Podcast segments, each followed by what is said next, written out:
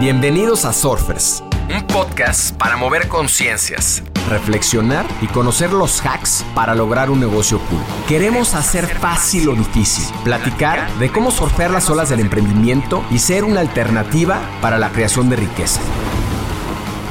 Surfearemos este backside con invitados que se atrevan a tomar las olas retadoras, que nos ayuden a replantear la forma de emprender y apalancar la tecnología para ser más libres, plenos y felices es interesante como emprendedor no saber porque es donde te permites imaginar, te permites volarte, te permites ir sin limitaciones, sin restricciones, pero ya hay un momento donde cuando tienes que ejecutar, ignorance eh, kills startups. Miedo siempre va a haber. El tema del emprender como filosofía de vida es aprender a bailar con el miedo. Si lo queremos ver en más romántico, o sea, ahí va a estar, pero empújate, rétate, exígete y pásala bien. Somos operadores aduanales y operadores logísticos. Y nuestra meta es que tú tengas más margen, güey. Si yo puedo hacer que tú tengas más margen, vas a ser más competitivo. ¿Y qué va a pasar? Que vas a querer comprar más y yo te voy a estar ayudando administrando y controlando tu cadena de suministro con nuestro sistema propio. Y Pioneers lo que es es mi metodología de cómo organizo cómo organizo yo mi vida. Y cuando estás organizado es mucho más fácil hacer todo, te abruman menos las cosas porque cada cosa, hay un lugar para cada cosa y cada cosa en su lugar. Si tú quieres ser un gran emprendedor, primero conócete tú, entiéndete tú, cuídate tú. Si la persona está bien, el emprendedor va a estar mejor. El emprendedor va a hacer las cosas por las razones correctas sus decisiones van a ser conscientes. Un empresario que encontró su camino después de querer ser psicólogo e ingeniero. Quiere lograr que cada quien pueda contar la mejor historia de su vida y con higiene mental vivir al límite. Platicamos de la filosofía de la vida a través del emprendimiento, de cómo entender el sistema y que no existe un solo propósito, que hay que alinear todos para poder vibrar en grande. Alexander Assad nos cuenta su filosofía de vida como emprendedor y ser humano. Su pasión de vida es emprender, con el significado francés de pionero, de alguien que vive al límite. Muy pequeño tuvo un evento de conciencia que le cambió la forma de autopercibirse y abrazar la realidad. Es un soñador según su esposa, pero también piensa en sistemas como un buen ingeniero. Además, da pláticas de cómo la higiene mental y el cuidado del cuerpo pueden mejorar nuestras empresas y la relación con los que nos rodean. Abrazar lo que priorizas, vivir consciente y empujarse en todos los aspectos sintetiza su filosofía de vida. Nuestro backside hoy será Cuídate tú, cuida tu negocio. En esta ocasión nos acompaña Alexander Assad, estudió en el TEC de Monterrey y tiene un MBA por Columbia Business School. Es CEO de Jugarte, 360 Trading, entre otros emprendimientos. Es speaker certificado y un mentor para sus hijos. Escritor de un libro sobre cómo ser más pleno así como un podcast sobre cómo explorar la experiencia humana. Bienvenidos, surfers, mi querido Alex. Muchísimas gracias, Roger. Qué, gran introducción. me lo voy a poner de mantra en la mañana y así voy a amanecer todos los días de buen humor. Eso, promuévenos, por favor. Gracias, Alex, por estar aquí. Dicen que en los emprendedores, ignorancia es bendición, ignorance is bliss. ¿Qué opinas? Creo que e, eso sirve los primeros meses o los primeros dos semestres o cuartos, ya después la ignorancia viene a cobrar factura. Es interesante como emprendedor no saber porque es donde te permites imaginar, te permites volarte, te permites ir y sin limitaciones, sin restricciones, pero ya hay un momento donde cuando tienes que ejecutar, ignorance eh, kills startups. Entonces tienes que saber mucho, tienes que ser un experto en lo que haces y ahí empezar como soñador con Ignorance is Bliss y después ya ejecutor, ya entender bien el meollo del asunto y los sistemas, cómo jala todo lo que vas a hacer.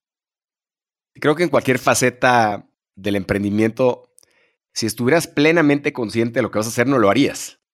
No, no, no. No, los riesgos los verías por todos lados. Creo que, creo que hasta te orientarías, dirías, no, que yo le pegue a esto con mi nivel de, de conocimiento, sabes que no, mejor se la dejo a alguien que sepa más. Entonces, sí, it's bliss at the beginning. Alex, ¿por qué dices que emprender es una filosofía de vida? Lo comento porque el emprender en sí, lo mencionaste en la introducción, eh, el emprender viene de la palabra francesa entrepreneur, que es ser un pionero. Y un pionero no simplemente es alguien que hace un producto, un servicio, un negocio, así lo hemos encapsulado, pero realmente el emprender es ser pionero en todo lo que haces. O sea, es empujarte como hijo, como hermano, como papá, empujar tu cuerpo, empezar empujar tu conocimiento, tu inteligencia eh, emocional. ¿Y qué sucede? Que se convierte en una filosofía de vida el, estar saliendo de tu zona de confort. Y nomás quiero ahí aclarar algo, no es la hiperproductividad de la cual se habla todo el tiempo haciendo algo, no. Hablo de la comodidad es lo que te mata a la larga, ¿verdad? Cuando te vas haciendo adulto y cuando vas haciendo te llamas mayor, eh, no salgas porque hace mucho frío, no, no lo lleves porque hay mucha gente, oye, no, no, que no haga esto porque está muy cansado, la comodidad nos va ranando como personas. Y en el emprender como filosofía de vida, si tú sales de tu zona de confort en todo lo que haces, vas a estar constantemente con retos nuevos, con ideas nuevas, con nuevas eh, personas, con nuevos intereses. Y eso es el emprender como filosofía de vida, no solo en negocio, sino cómo soy mejor papá, cómo me reto como hermano, cómo puedo ser mejor amigo, cómo puedo ser mejor guitarrista, o sea, todo eso empujarse constantemente y hace que cuando llegues a esa edad mayor, eso para ti ya sea algo natural. Estar fuera en esa aprensión, en esa incomodidad y haberte entrenado toda tu vida para estar ahí, para seguirte empujando hasta el último segundo, hasta tu último respiro. Eso es lo que significa el, el emprender como filosofía de vida. Digamos que este emprendimiento está más en el atreverse a hacer, a hacer y hacer. Exactamente. O sea, ser tú y decir, a ver, yo voy a vivir todas las, todas las unidades de negocio que me componen, ¿verdad? Si yo soy un sistema y todas estas facetas son una unidad de negocio, ¿por qué no voy a innovar en cada una? ¿Por qué me voy a quedar, ya, ya está dando, ya la dejo ahí, ya, ese ya cumplió? No, quieres más y empujarlo más hasta donde sea cómodo, o sea, hasta donde tú quieras, no, no hay hiperproductividad, no, no una, una exigencia, no expectativas de nadie más, no validación, tú a dónde quieres llevar tu vida, tu unidad de negocio como papá, como hijo, como hermano. Y es divertido, se convierte en un juego. Yo digo mucho que todos los emprendedores, inclusive los más importantes y destacados como Elon Musk y otros, realmente pues no son, no somos súper poderosos. Pero sí creo que ese atreverte a hacer es la distinción y la línea que marca muchas veces la vida de las personas. ¿no? Es decir, el atreverse a tomar esa primera decisión, como bien decías, para hacer un negocio, para ser un buen padre, para ser un buen marido, creo que habla muy bien de esta definición de la que estás hablando. ¿Qué es 360 Trading Group? ¿Qué hace Pioneers, Talleres de Salud Mental y Bienestar? Y platícanos un poco más de tu faceta de speaker. Ok. Sí, y, si me, quiero regresar un poquito antes a lo que dijiste, Roger, del, tema del emprender y de empujarse. Miedo siempre va a haber el tema del emprender como filosofía de vida es aprender a bailar con el miedo. Si lo queremos ver más, más romántico, o sea, ahí va a estar, pero empújate, rétate, exígete y pásala bien. Entonces, nada más quería como que basar eso porque nunca lo vamos a dejar hasta como pareja, hasta como papá, estoy haciendo las cosas correctas, estoy educando bien a mi hijo, oye, viene inteligencia artificial, enfrenta el miedo, baila con él y disfruta la bailada, nadie te la quita. Eh, en cuanto a lo que me preguntas, eh, pues son diferentes áreas, ¿verdad? Son, son dos, una es Pioneers y otra viene siendo 360. 360 es la empresa en la que ayudo a emprendedores, pymes, corporativos con sus cadenas de suministro. Nosotros somos una consultora de comercio exterior, somos operadores aduanales y operadores logísticos y nuestra meta es que tú tengas más margen, Roger. Si yo puedo hacer que tú tengas más margen, vas a ser más competitivo. ¿Y qué va a pasar? Que vas a querer comprar más y yo te voy a estar ayudando administrando y controlando tu cadena de suministro con nuestro sistema propio. Eh, me gusta porque te ayuda a contar la historia de tu empresa y eso me gusta mucho hacerlo, me gusta, siempre me ha gustado escribir y es una manera de, pues, de vivir a través de los demás, ¿verdad? Y entonces lo que hace, cuando tú llegas con una necesidad, un requerimiento, nosotros con todos los eslabones que son, los estructuramos a la medida y te damos la oportunidad de que tú puedas, sin tener que tener un departamento de comercio robusto, una persona ahí o saber mucho de logística y aduana, que tengas a alguien a un nivel de director de comercio exterior contigo. Entonces eso es lo que hacemos entre 6T como tal. Ayudamos a que la gente haga sus negocios más sencillos, más rápidos. Em, en cuanto a Pioneers, Pioneers viene siendo la manera en la que creo que yo enfrento la vida, ¿verdad? Es, como dijiste, ahí tuve una experiencia muy interesante de, niño y llevo muchos años en introspección, llevo 30 años en introspección y Pioneers es una manera de compartirlo contigo, compartirlo con los demás. Es decir, ¿saben qué? Yo sé que no todos tenemos el tiempo, ahorita menos. Yo no lo tendría, nomás que por la época en la que nacimos, que no había celulares, que todo estaba un poquito más complejo de, de relacionarte o de tanto ofrecimiento, pasé mucho tiempo en solitud, teniendo esta conversación interna. Y bajé muchos conceptos muy abstractos que solo puedes lograrlo después de mucho tiempo de pensarlo. Y los trato de hacer mucho más digerible, mucho más práctico. Y Pioneers lo que es es mi metodología de cómo organizo mi mente, cómo organizo yo mi vida. Y cuando estás organizado, es mucho más fácil hacer todo. Te abruman menos las cosas porque cada cosa, hay un lugar para cada cosa y cada cosa en su lugar. Y cuando estás trabajando así, sea en lo que sea, sea en una empresa, sea en ti mismo, sea en, en alguna actividad con tus niños, es el paso a paso. Es una metodología que realmente dices, ok, ya con esto me puedo ver con claridad y puedo yo rendirme cuentas más fácil. Y entonces Pioneer es una manera de, de compartir con los demás todo eso, todo eso que he tomado tanto tiempo hacerlo. Y las pláticas van por ahí. La gente me dice, oye, ven a platicar de este tema, o quiero que hables de valores, o quiero que hables de salud mental, o quiero que hables... Y es una exposición desde mi introspección de cómo yo veo y cómo aterrizo eso. Todos decimos lo mismo, ¿verdad? A fin de cuentas, todos los que estamos hablando de salud mental o de estas cosas decimos lo mismo, pero pues es la historia en la que te lo cuentan, cómo te lo transmito. Y es una manera que pues lleva 30 años marinándose y que me gusta pues ponerla a disposición porque son herramientas para todos, ¿verdad? Son maneras, son modelos mentales en los que tú puedes conllevarte y vivir mucho más sencilla tu día a día, mucho más bienestar. Y entrándole a este tema de la organización, ¿qué es la higiene mental y cómo se logra? La higiene mental, para, para hablar de la higiene mental me tengo que dar un pasito atrás, porque me tengo que hablar de la salud mental. La salud mental en sí se divide, lo que me he dado cuenta de su sensor, en tres áreas. Está la salud psicológica o racional, está la salud emocional y está la salud social. Cuando tú tienes esos tres pilares ya bien abrazados, ya la salud mental ya está a tu alcance. Ya es algo que tú puedes manejar, guiar, comandar. No voy a decir controlar porque es complejo controlar, pero comandar como navegante, darle la vuelta. La higiene mental está en el primero. El primero viene siendo, Roger, la parte de salud racional o psicológica. Y la higiene mental es cómo organizas tú tu mente. ¿Cómo está organizado Roger? Ah, oye, a ver, ¿qué necesita primero Roger de estar? Oye, pues normalmente la teoría en el mundo es, oye, hay esencia, hay cuerpo y hay mente, ¿verdad? Como mind, body and spirit, o sea, lo escuchamos y lo escuchamos. Y la higiene mental te ayuda a entender dónde estás parado tú dentro de cada uno de ellos. Y lo que te permite hacer es primero entender de la esencia qué es lo que te llama a ti, qué es lo que tú valoras en el mundo, qué es eh, eso que te importa, que realmente te mueve. Y esa es tu esencia, así es como vibras. Y, la higiene mental te ayuda a encontrarlo, como el manera en que lo, lo manejo yo, ¿verdad? Después de ahí voy a organizar tu identidad. Voy a ver cuáles son tus roles, tus facetas. Entonces ya entendemos por qué. Porque esto que yo valoro, estos valores, esto que me llama, lo quiero expresar de alguna manera. Y es por medio de tus roles.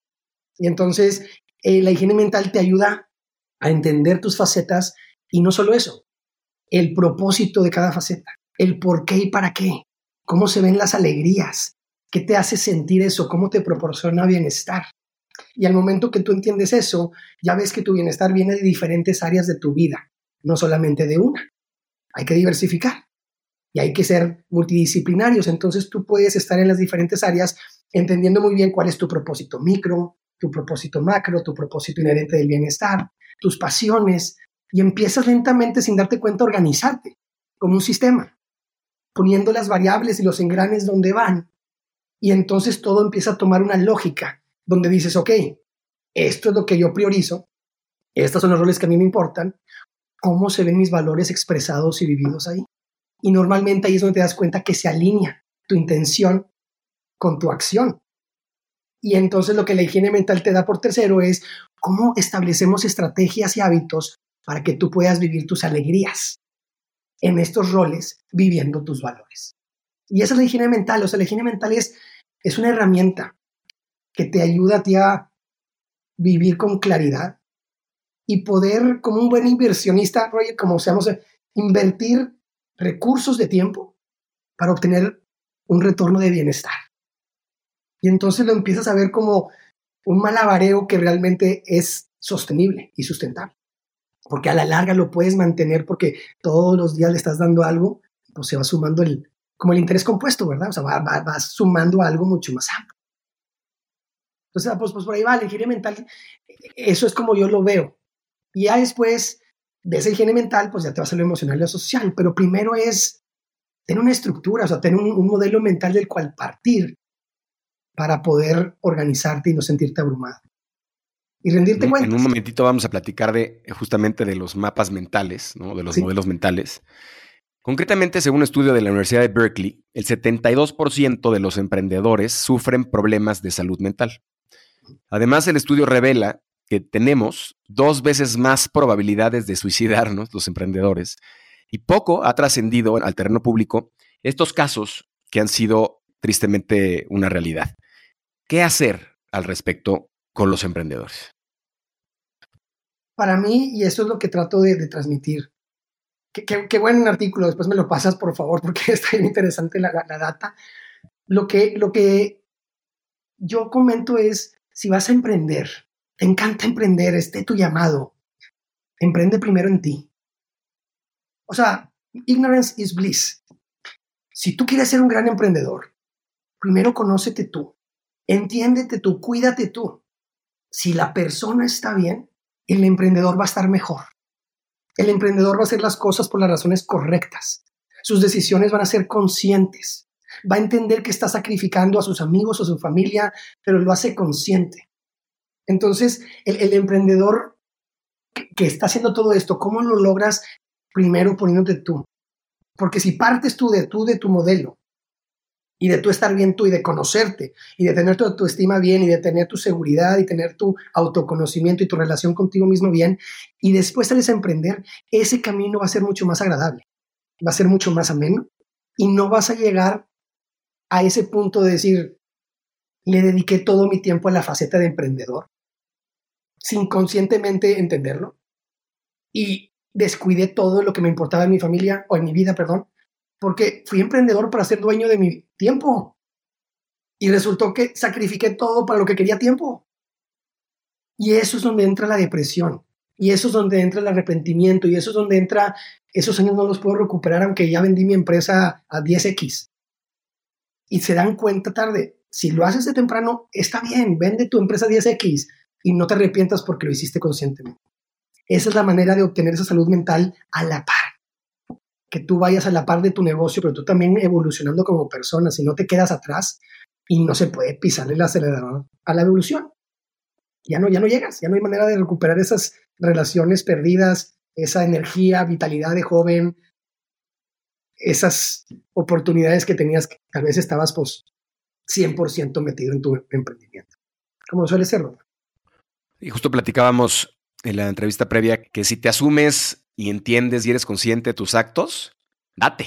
Esa era tu palabra, ¿no? Date. Dátelo. Esta es, esta es tu oportunidad de jugar.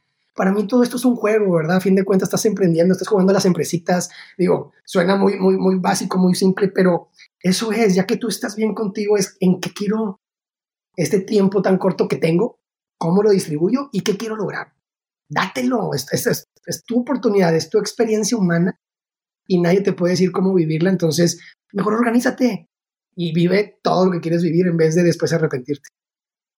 Entrándole al workaholismo, workaholic, de acuerdo a, la OCC Mundial, el 55% de los trabajadores en México se asumen como workaholics.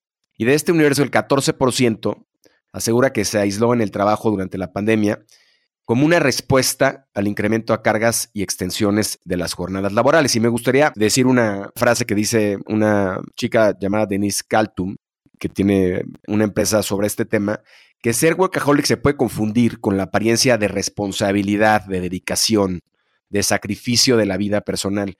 Pero la adicción al trabajo tiene temas relevantes como trastornos del sueño, contracturas musculares, cansancio, estrés, hipertensión, problemas de peso, entre otros más.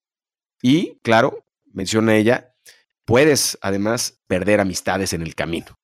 Ser workaholic en el concepto tradicional y sobre todo de lo que tú escuchas de a quienes hablas, ¿incrementa la productividad realmente? Incrementa, mira, tú y yo somos emprendedores y hemos hecho empresas y hemos visto varias empresas eh, crecer. Al principio tienes que dedicarles como un bebé. ¿Me explico? O los primeros años de un bebé no lo puedes dejar solo.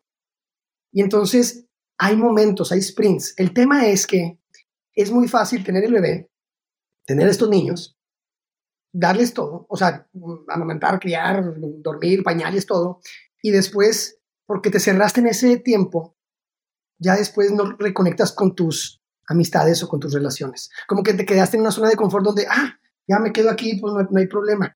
¿Por qué lo estoy relacionando? Porque es lo mismo. Yo no estoy peleado con el trabajo. No estoy peleado con el emprender y hacer grandes cosas y generar grandes recursos. El tema es poderlo hacer de una manera en la que realmente corras a máxima y después puedas decir no, porque si ya después es muy fácil ser workaholic, es muy fácil no ir a los jueves, es muy fácil no ir a eventos nuevos, es fácil no exponerte a aventuras, ¿por qué? Porque estás trabajando. Es el bien mayor, estoy viendo por mi familia, estoy creando algo.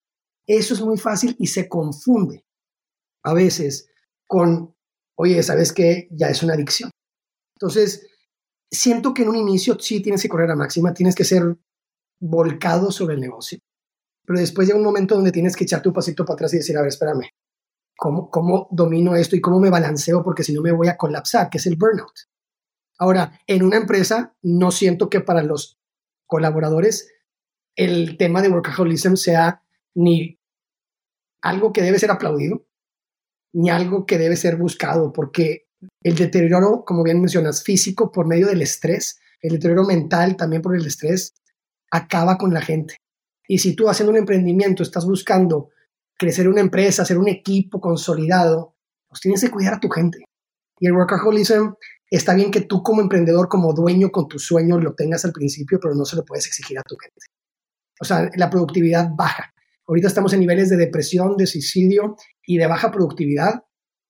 Como México es el país más alto de todo esto, ¿verdad? Y entonces también post pandemia pues sucedió mucho que la gente se aferró a eso, encontró un lugar cómodo y le siguió y ahora ya está colapsando porque ahora ya hay tantas cosas que dice, a ver, espérate, no tengo tiempo para nada porque me metí en esa adicción. Entonces es algo que veo constantemente y es una manera de decir, ¿sabes qué? Que no llegue al, al alcoholismo. O sea, que seas alguien esmerado, que seas alguien con esfuerzo, pero bajarle, porque lo que hablaste del estudio, el primer estudio del suicidio, pues pasa por eso. Porque te enfocas nomás en una faceta. Y te voy a decir cuatro cosas que me dice la gente cuando doy las pláticas o tengo los talleres o los retiros. Ya no tengo nada en común con mi pareja. Mis hijos ya crecieron no tengo, o me distancié de mis amigos y no tengo hobbies. El workaholism, eso es lo que hace. Y si haces eso y llegas a tus 50, 60 sin esas cuatro cosas, te vas a ir para abajo así. O sea, te vas a ir de picada porque no tienes más por qué hacer, más por qué vivir, porque todo tu propósito de vida, todos los huevos estaban en esa canasta. Y el workaholism te, te lleva por un carril, no te das cuenta, ¿verdad? O sea, siempre encuentras por qué, si es válido y encuentras una excusa, pero pues de esas hay miles. Y paradójicamente nos decía Daniel Marcos en una entrevista que hay un instituto especializado para aquellos billionaires que vendieron sus empresas, que una vez vendidas cayeron en la depresión más grande y tenían que encontrar un camino para encontrar su propósito. Y este instituto los acoge justo para tratar, una vez que ya lograron esta meta material tan importante para regresar y entender por qué están aquí y para qué están aquí. Exactamente, y eso es, le dedicaron todo, o sea, es lo que hablaba ahorita de, en la parte de, tu identidad, de entender cuál es el propósito micro y el propósito macro. Y es el problema, el gran problema que tenemos en la sociedad ahorita, que nos han dicho que tenemos un solo propósito o que es el ikigai. O sea, ¿qué haces? ¿Para qué eres bueno? ¿Qué te podrían, qué necesidad hay y que te pagarían? Y dices, ok, es mi propósito. Pero cuando se termina eso, cuando vendo la empresa, espérame, ¿dónde estoy? Entonces, el tema es, oye, a ver, tu propósito como emprendedor profesionista es vender una empresa de tech a billones. Está bien. Pero ¿cuál es el propósito de ti como hijo? Y tú como hermano, y tú como amigo, y tú como surfeador. O sea, tienes que tener el propósito, y esos son micros, porque cada faceta tiene su propósito. Pero tienes que tener un propósito que es el más grande, que es el que sirve al bien común, donde todos se ligan. Eso es por lo que siento que pasa eso a los billionaires. Le dedican todo acá y de repente se sienten vacíos. Y ese instituto los ha llevado y decir, ¿sabes qué? Empieza a ver que hay muchas cosas por las cuales vivir, es lento, sale de tu zona de confort, vuelve a relacionarte como si fueras un niño sin, sin habilidades sociales y empieza a reconectar con lo que es tu esencia, no con lo que era una creación de una empresa o un número de venta o de salida o exit strategy. Justo en ese sentido, y yo soy un, un fiel creyente del emprendimiento, ¿qué significa emprender para ti y cómo el emprendimiento podría ser la medicina para un mundo con tantos retos y dolencias? Creo que va, el, emprendimiento para mí es, lo, es, es otra vez el emprender como filosofía de vida, ¿verdad? O sea, para mí es constantemente estarme retando.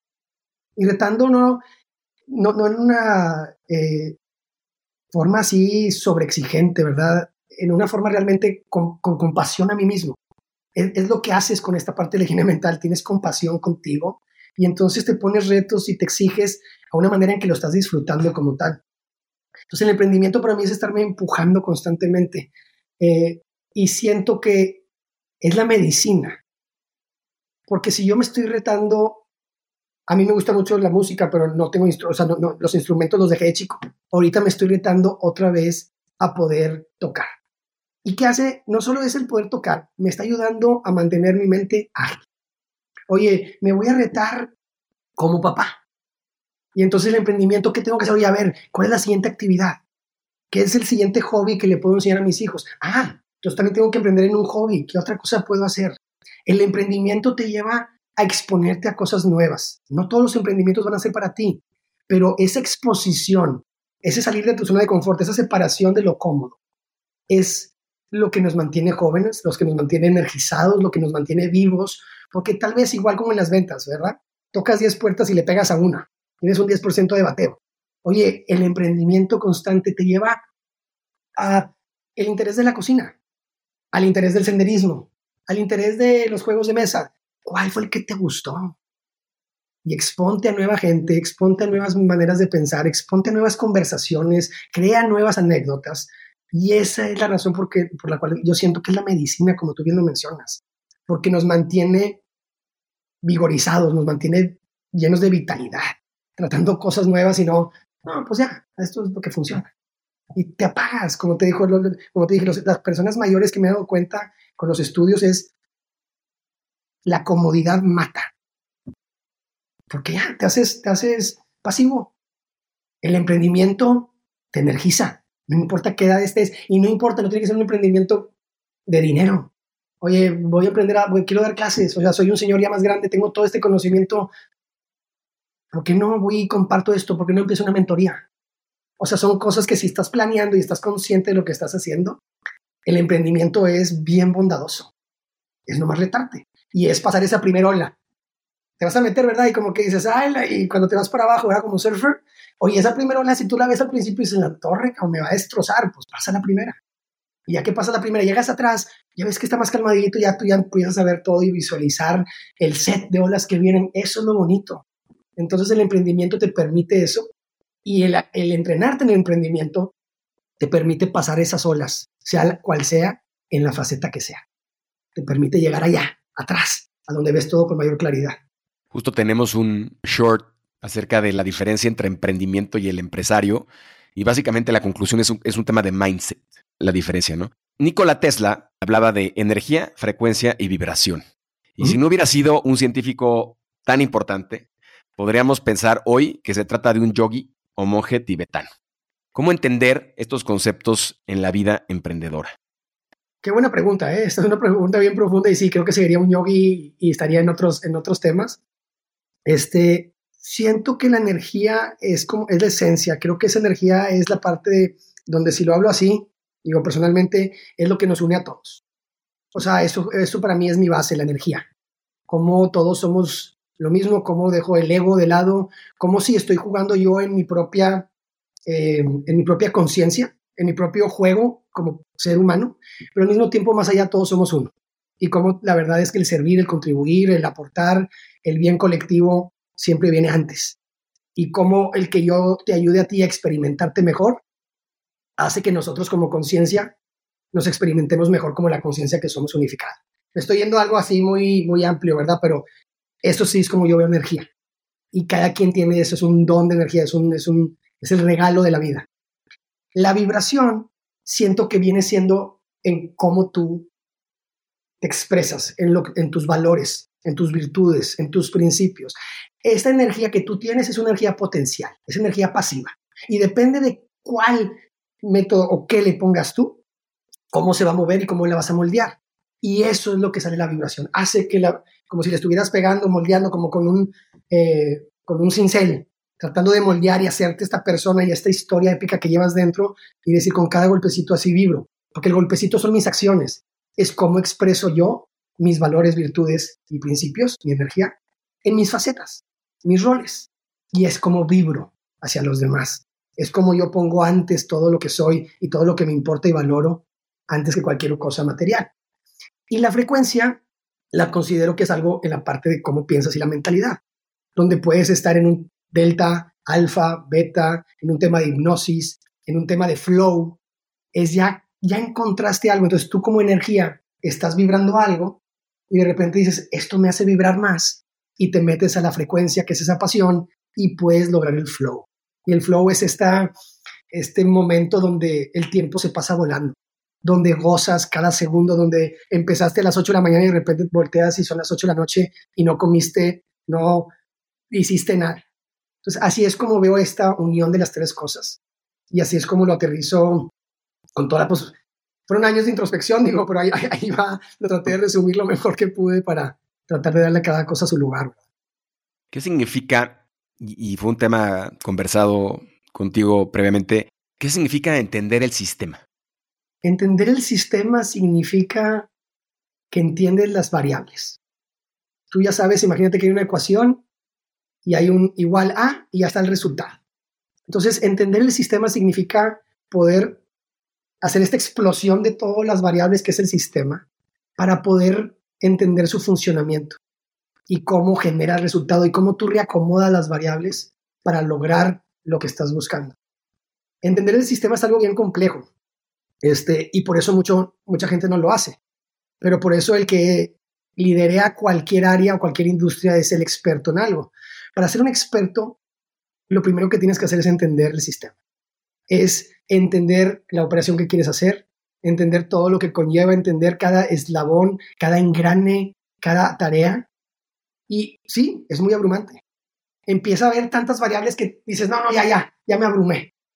Y ahí es donde a veces nos detenemos y agarramos un síntoma o agarramos algo así por encimita en vez de seguir profundizando. Y te habrá pasado tal vez, Roger, y ahorita me dices estás en un problema y estás como que tratando y dándole vueltas por varios días y ya tienes todas las variables y de pronto hay algo como que estás por encima del problema como que ya sacaste la cabeza y dices, ah, ya entendí. Es solo este engrane que estaba conectado con este que está haciendo que todo esto se desmadre. Cuando entiendes el sistema, ya comprendes en vez de entender. O sea, y eso, eso y suena raro. El entender es entiendo cómo funciona algo, ¿verdad? Si entiendo cómo funciona un carro, entiendo que el carro me lleva del punto A al punto B, si abro la puerta, pongo la llave, piso el acelerador muevo el manubrio y me, estaciono. Pero comprender algo, comprenderlo es, entiendo que dentro del carro hay una combustión mecánica, donde la gasolina está pegando con el oxígeno del carburador, haciendo que los pistones se muevan, creando energía mecánica, que sí hace que el cigüeñal se mueva y la caja de cambios haga que giren los ejes y se muevan las llantas. Y entonces avance. Y entonces dice, ah, ya entiendo mejor cómo funciona un carro. No, ya lo comprendes. Si tú comprendes el sistema de tu negocio, de tu faceta como padre, de tu faceta como pareja, es más fácil acomodarlo las variables para que tengas el resultado que estás buscando. Y haces como una ingeniería inversa. Ah, ya sé dónde quiero llegar, ahora cómo voy a llegar allá. Y eso es lo bonito de verte como un sistema tú, porque pues a fin de cuentas te comprendes. Y no hay nada mejor que alguien que se comprende porque es asertivo, tiene mejor comunicación, tiene más empatía, tiene más, mayor autoestima, porque se ve. Descubriste claramente que la vida es un sistema con subsistemas y hablas también de mapas mentales, lo decíamos hace un momento. ¿Cuáles consideras que hay que practicar o cómo saber cuáles son los mapas correctos para nosotros? Es interesante porque hay muchos mapas mentales. Ahorita acaba de fallecer Charlie Munger y Charlie Munger era un genio, era el socio de Warren Buffett, este, el que realmente dicen que es el genio detrás de todo.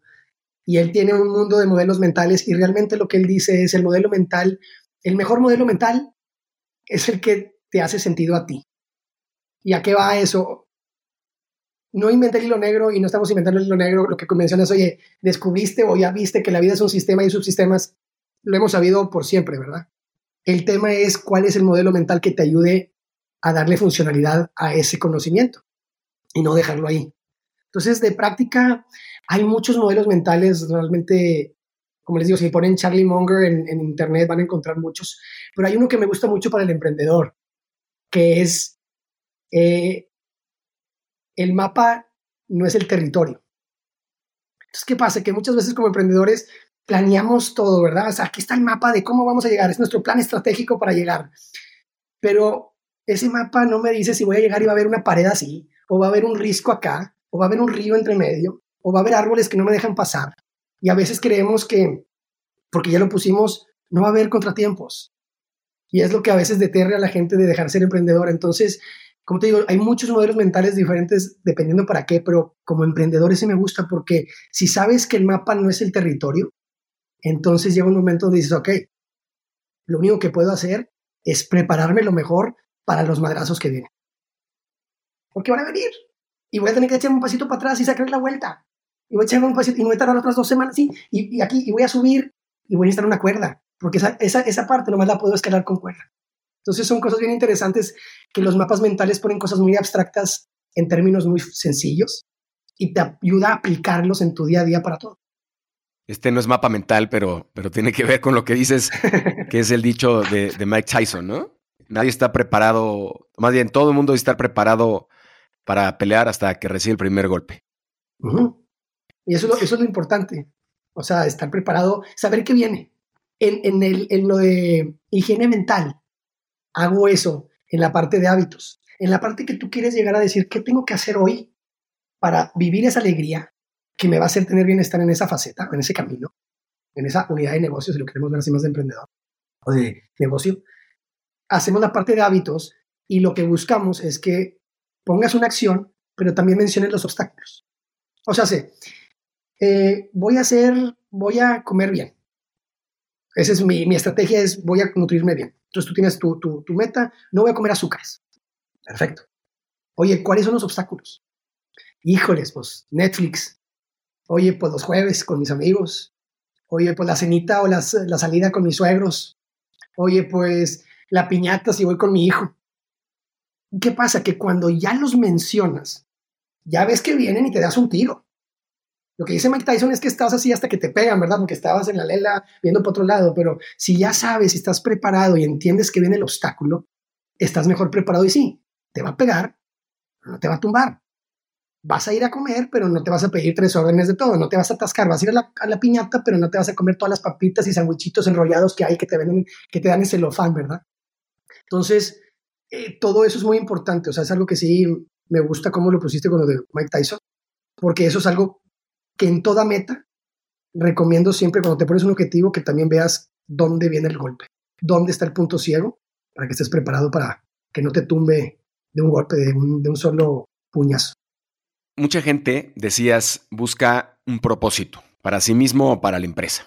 Ya mencionaste algo, pero justo en una de las pláticas en donde coincidimos, mencionabas que en realidad tenemos muchos propósitos, somos multipropósitos. ¿Podrías desarrollar más esta idea? Sí, lo platiqué ahorita brevemente y ahorita ya que me dejas meterme más, ya, ya sé que estoy en el camino. El propósito para mí de lo que he entendido a lo largo de la introspección que les comento hecho, es que el propósito inherente que tenemos como ser humano es el bienestar. Es que tú disfrutes tu experiencia humana, es tu oportunidad, como esta energía que hablamos de Tesla, en que tú te experimentes como ser humano, que tú digas, ah, no simplemente soy energía, tengo este avatar, tengo esta computadora procesadora, son mis herramientas, cómo quiero experimentar, qué quiero crear, cómo me quiero este, sentir, qué emociones quiero tratar de encender en mí. Entonces, cuando ya lo ves así, ya entiendes una parte de que dices, ok, ya, ya entiendo que ese es mi propósito inherente, el bienestar. Ahora, ¿cuál es el propósito que tengo de vida? Y el propósito es algo que tú quisieras hacer y es muy genérico, ¿eh? es algo muy amplio. Y lo quiero, te comparto el mío para que sea más explicativo. Mi propósito macro es ayudarle a los demás a contar la mejor historia de su vida. Y después ya puedo tener mis propósitos micros. Y mis propósitos micros ya los acomodo en cada faceta. A ver, 36T, ¿cuál es tu faceta? Ayudarle a los emprendedores a contar la mejor historia de su cadena de suministro. ¿Por qué? Porque si hago eso, ellos van a tener más recursos y si tienen más recursos, van a poder contar la mejor historia de su vida. ¿Cómo hago eso para mi mamá? Oye, márcale, visítala. Le estoy ayudando a ella a tener la mejor historia de vida. Yo quiero ser el mejor actor de reparto en la vida de los demás.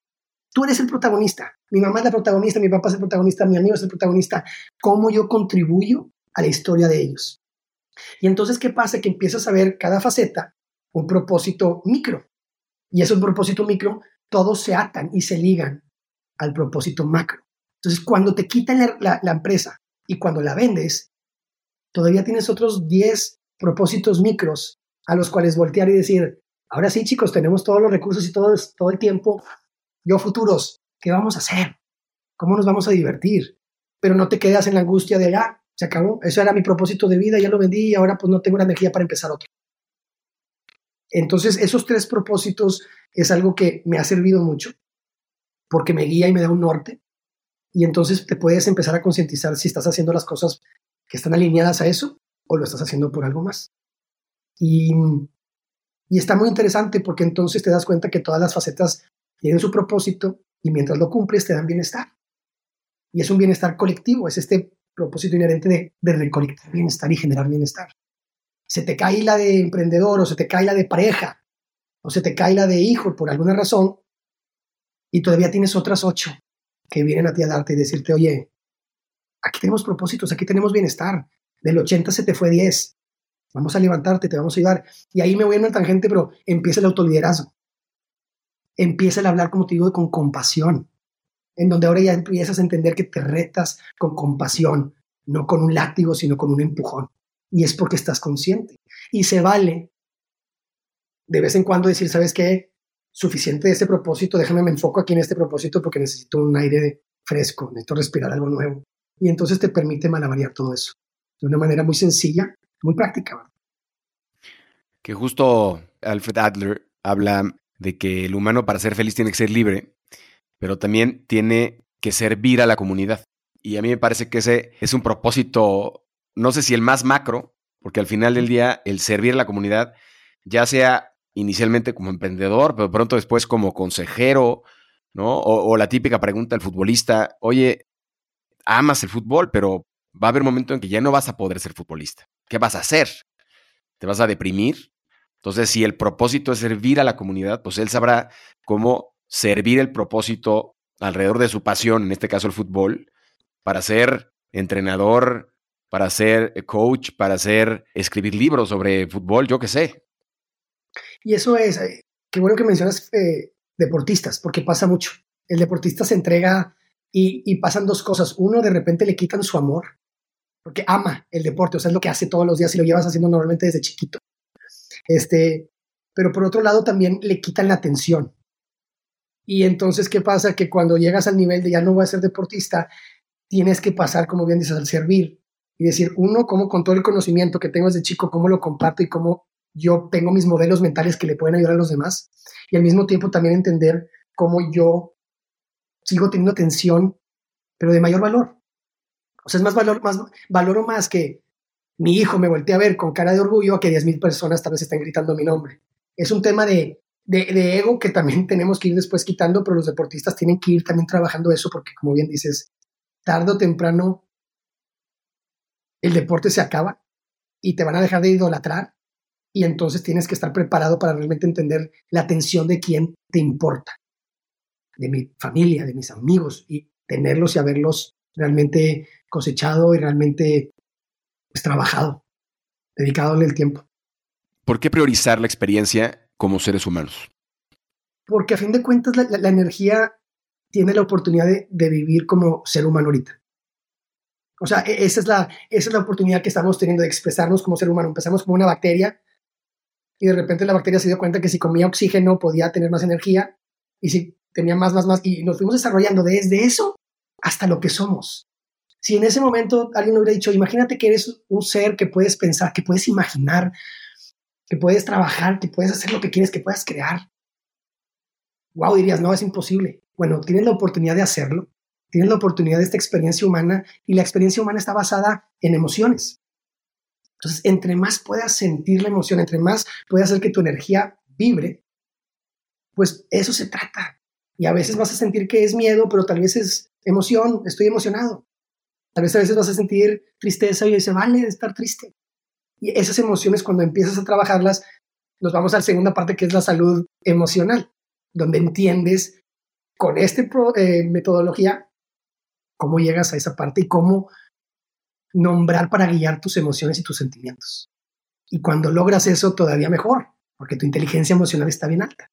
Y entonces ahora sí respondes a la vida, no reaccionas a ella y ah, se siente bien rico estar emocionado, sea como sea.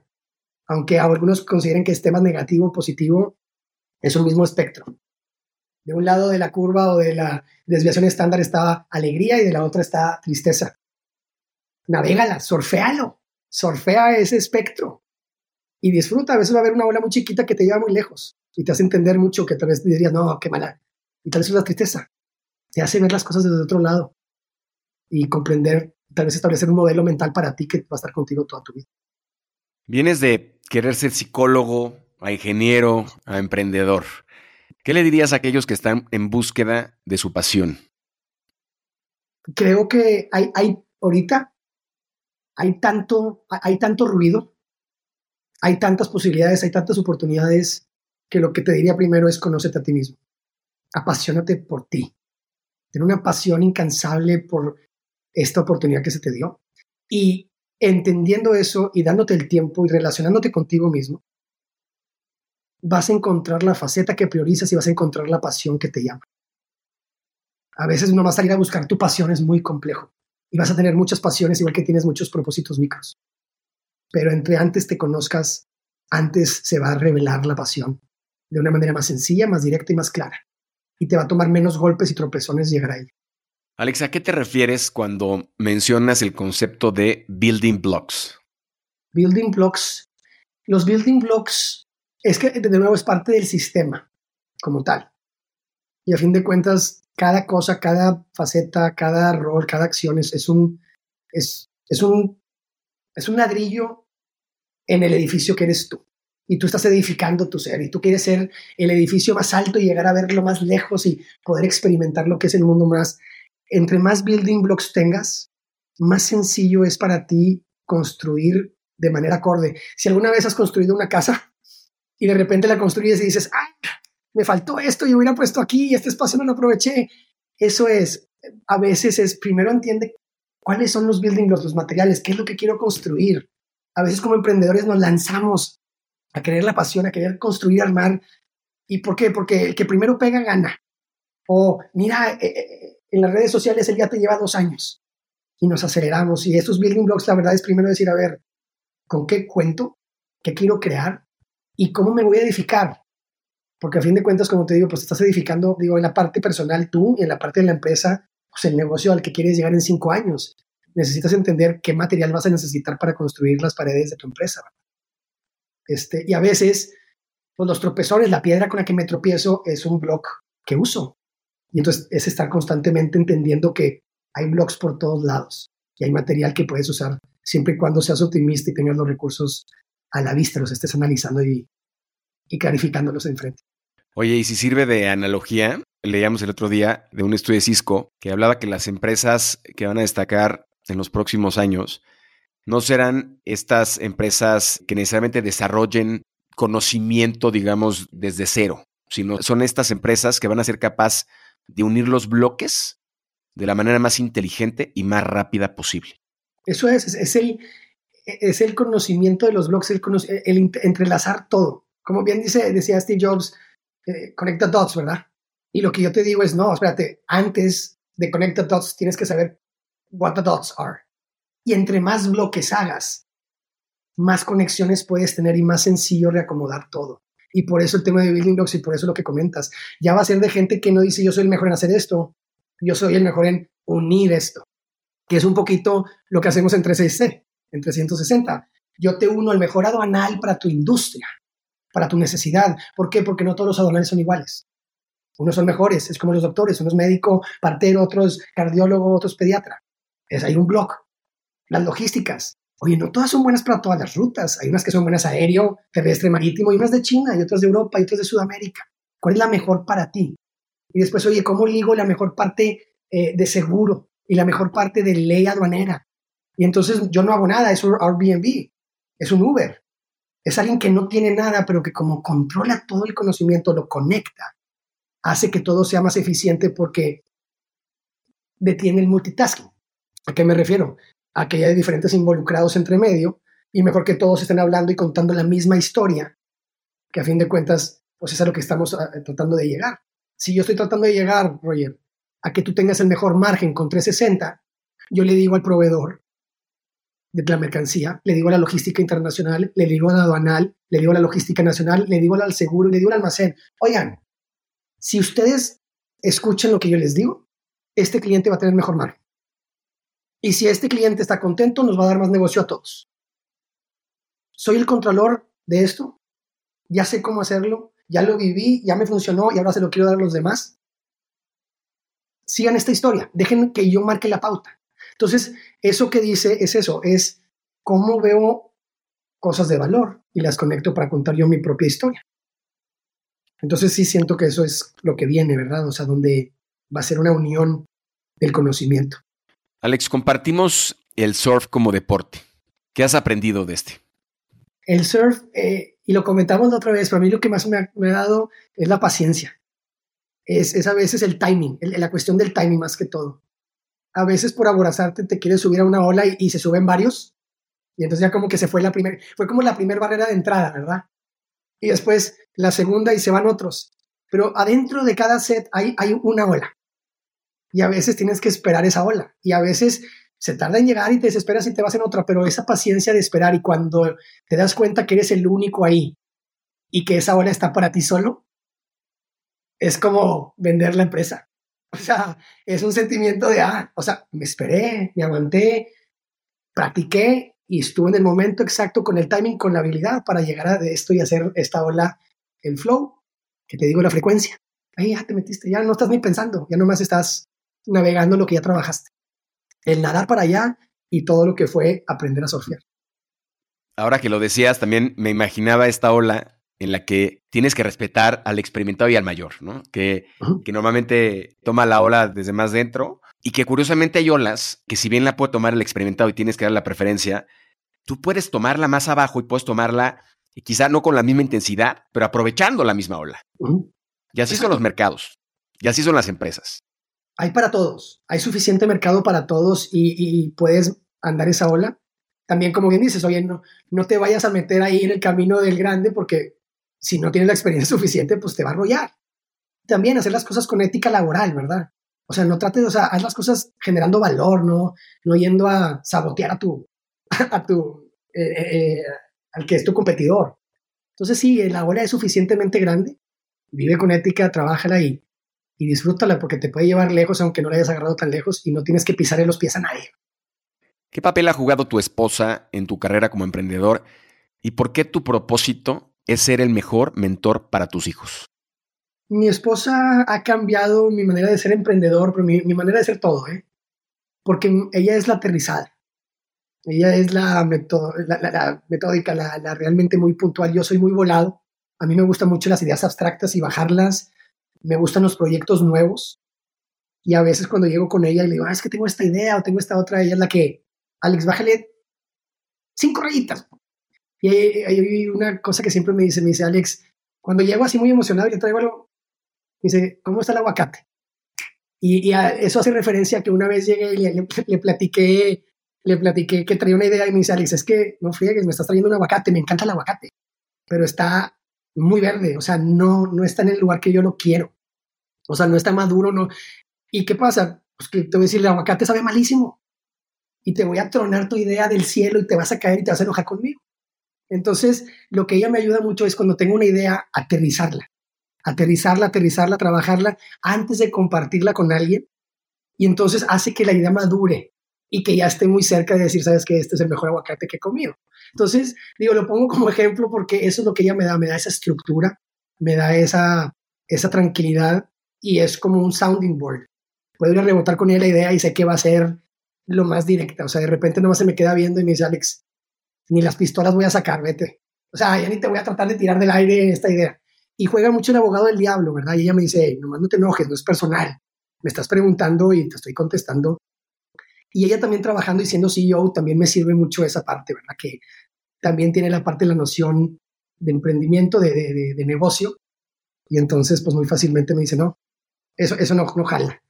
Y una parte con la que siempre me apoya, pues es con la de ser el, mentor, el mejor mentor para mis hijos, porque a fin de cuentas yo desde muy chico supe que quería ser papá. Este, lo supe porque tengo un hermano de, que le sacó ocho años. Y cuando llega mi hermano, a los ocho años es como que la edad donde ya no eres niño, pero ya como que te empiezan a gustar cosas diferentes. O sea, ya, ya. Y mi hermano me permitió ser niño otra vez. Mi hermano me permitía ser bebé. Mi hermano me permitió volver a vivir todo eso que no estaba consciente a través de él. Y entonces desde ahí supe que quería ser papá. Y entonces toda la introspección y todo lo que he hecho a lo largo de mi vida eh, sin saber, o sea, pues otra vez siempre estaba la posibilidad de no ser papá, pero de, llegar a eso es cómo puedo ayudarles a ellos y contribuir a que ellos vivan su mejor historia con toda esta introspección que yo he hecho que no se le da a todos y que no todos vamos a tener tiempo y que sé que van a vivir en un mundo digital donde tal vez va a ser muy difícil. Y si le puedo dejar que se entienda que la relación más importante que tienes no es con el trabajo y no es con tus amigos y no es con tu pareja y no es con nadie más que contigo. La relación más importante es que ellos sean independientes y que ellos tengan autoestima y que ellos se, consideren bien y que ellos sepan hasta dónde se quieren empujar. Y eso siento que es algo que me ha llevado. Y ahorita de todas mis facetas en esta metodología que te digo, todas mis más demás facetas, todas trabajan para esa faceta. O sea, todas mis facetas, si sea mi faceta corporal de salud, es para poder vivir con ellos y ver a, ver a mis nietos. Si es este, amigo es poder exponerlos a intereses con ellos. Yo no soy bueno, yo no sé andar en moto, por ejemplo, pero tengo amigos que sí, a ver, exponerlos a la moto con ellos. De un hobby, me encanta la pesca, de darles la pesca. Y si te gusta, qué padre, para mí es un momento donde estoy en meditación. Entonces, todos mis, mi metodología o toda mi identidad gravita hacia esa faceta que es la más importante y pues para mí es eso, es poderles dar, tampoco sin estar enseñando todo el tiempo. ¿eh? Eso es algo que me han enseñado mucho. Esa mentoría tiene que ser muy sutil. Tiene que ser una mentoría muy, Ellos tienen que creer que ellos llegaron y ellos llegaron a esa conclusión solos. Y es un reto todos los días y la verdad es que me, gusta mucho. Entonces, e, eso me da. Y otra vez, mi esposa, ¿cómo, cómo lleva? Oye, Alex, deja de ser maestro. O sea, ahí sí te pasaste un poquito. Ahí sí te fuiste a, a, a enseñar en vez de tratar de guiar y que ellos encuentren su camino. Guiar es una, una gran palabra. Creo que esa es la que nos tenemos que dar los padres. Nuestra labor es guiar, ¿eh? dirigir hacia dónde y que ellos se den cuenta precisamente es, es guiarlos a que sean la persona más independiente, con mayor autoestima, con mayor seguridad que tengan ellos y que de ahí sea el propósito, el micro, la pasión, lo que sea, que vivan su vida con bienestar. Es guiarlos a vivir, a, ¿sabes qué es, Roger? A que entiendan que tienen que estar orgullosos de toda su vida no simplemente de ciertos momentos, de ciertos logros, no, yo tengo que estar orgulloso de todos mis días, porque si mi vida nomás es orgulloso porque vendí esa empresa a un billón de dólares, tal vez voy a estar en ese instituto. pero sí estoy orgulloso de que estuve ahí todos los días en el recital y estuve aquí. Yo sé que no siempre se puede, pero con hacer el mejor esfuerzo, guiarlos a eso, yo con eso me doy por servido cuando termine de decir sí, les ayudé a ellos a contar la mejor historia de su vida.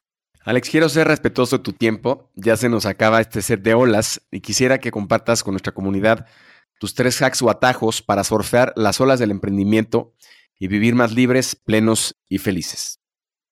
En el emprendimiento, la primera, eh, siento que va a ser el tema de, de siempre estar buscando la ineficiencia en el mercado. Y esa es la primera cosa. Yo tengo una metodología de cómo emprender, pero la primera es la ineficiencia del mercado. ¿Y a qué me refiero? El mercado eres tú. ¿A qué me refiero? Tú eres alguien que hace todas sus acciones, sus rutinas una y otra vez. Y hay algo que te quita tiempo, que te quita dinero o que te quita bienestar. Si tú estás con los ojos abiertos analizando tu día a día, vas a encontrar algo donde hay una necesidad y donde tal vez puedas dar un ofrecimiento. Puede ser un servicio, puede ser un producto. Tan pronto encuentras la ineficiencia, ahí hay algo. Entonces, ese para mí es lo primero. Siempre estoy buscando dónde está la ineficiencia del mercado. Y por el mercado soy yo y lo que estoy viendo. ¿Cómo lo hago más eficiente? ¿Cómo encuentro en este sistema la variable que está faltando para erradicar esa enfermedad de raíz? No simplemente el síntoma. ¿Cómo le hago? Esa es la parte que más me gusta. La segunda que diría es el comprender. Y el comprender es el, eh, le llamo el profundizar para simplificar. Cuando quieres comprender algo, cuando quieres realmente saberlo y dominarlo, tienes que empezar a quitar todas las variables. Y tienes que meterte a fondo, tienes que quitar todo. Y me dicen, Alex, ¿por qué no le dices analizar para simplificar? Digo, porque cuando analizamos normalmente nos quedamos en los síntomas. O sea, tan pronto tenemos algo, hay un síntoma, lo atacamos y lo queremos solucionar. Y no da. Si tú profundizas más, puedes erradicar, como digo, la enfermedad de raíz. Y es eso, es que se tomen el tiempo de comprender lo que quieren hacer, no simplemente entenderlo por encimita. Llegar a ese nivel de conocimiento y de comprensión te hace un experto. Te lleva a tener una manera de ver las cosas y de jugar al emprendimiento o a la vida desde otra perspectiva. Y la tercera es más de la parte de mis relaciones. Eh, a fin de cuentas, todos vibramos. Y cómo tú vibras hace que otros se acerquen y que otros se activen. Entonces, si tú conoces bien cómo está tu esencia, tus valores, virtudes y principios, cómo vibras, vas a poder relacionarte muy fácil con los demás y vas a poder estar bien con los demás y vas a poder entender por qué amas y por qué respetas y por qué admiras a alguien. Porque si lo pensamos así, Roger, si tú te pones a pensar a quién amas o a quién admiras, lo más seguro es que vas a decir, ah, es que es bien dedicado. Es la persona más íntegra que conozco. Es súper inteligente. Todos esos son valores. Y entonces, si tú entiendes esos valores, empiezas a ver cuáles valores te importan y los empiezas a vivir a través de tus facetas y empiezas a vibrarlos y empiezas a activar a los demás porque eres el ejemplo para los demás. Entonces es eso, es la parte de realmente conocer esa, eso y recordar que estás vibrando en todo momento. Y si vibras no siendo, no ético o haciendo cosas malas que sabes que no, vas a traer eso, así es la vida, así es la energía, así son las frecuencias, así es la vibración. Vibra a quien eres, encuéntrate, reconecta contigo, reencuéntrate. Porque cuando otra vez te dije, a los ocho años pierdes esa parte de esa inocencia perdemos de esencia. Ese es el trauma más grande que tenemos como seres humanos, que nos perdemos de esa esencia que era ser niños, de eso que ya somos, porque nos dijeron que teníamos que estudiar, porque nos dijeron que teníamos que ser el mejor futbolista, porque nos dijeron que teníamos que ir a prepa y de allá a carrera y de allá a trabajar. Entonces, digo, me, me explayé un poquito, pero son esas tres cosas. En el emprendimiento, encuentra la ineficiencia y comprende las cosas, date el tiempo para profundizar y en la parte de la vida, vibra tu energía, vibra tu frecuencia y genera bienestar. Alex, muchas gracias por vivir al límite y por atreverte a surfear estas olas con nosotros y ser parte de este movimiento para generar abundancia con impacto. Cuéntanos, por favor, en dónde te pueden encontrar nuestros surfes. Eh, en las redes sociales, en Instagram, en TikTok, estoy como Alexander-Asad, A-S-S-A-D. Ahí estoy, me pueden mandar mensajes. En LinkedIn también estoy. Este, pero lo que más checo son estas dos redes sociales. Eh, pronto ya saldrá eh, la página web, voy a poner todos estos talleres ya en línea para que la gente pueda ir haciendo los módulos que quiere. Y entonces, pues bueno, ahí lo estaré promocionando a través de las redes. Entonces, por esas dos, ahí estamos en contacto. Esto fue Surfer y nos vemos en el siguiente short. Haz comunidad con nosotros, suscríbete en Spotify y sigue Negocios Cool en Instagram. Compártenos historias y personajes con quienes quieres conectar. Soy Roger Alarcón y recuerda disfrutar tu ola.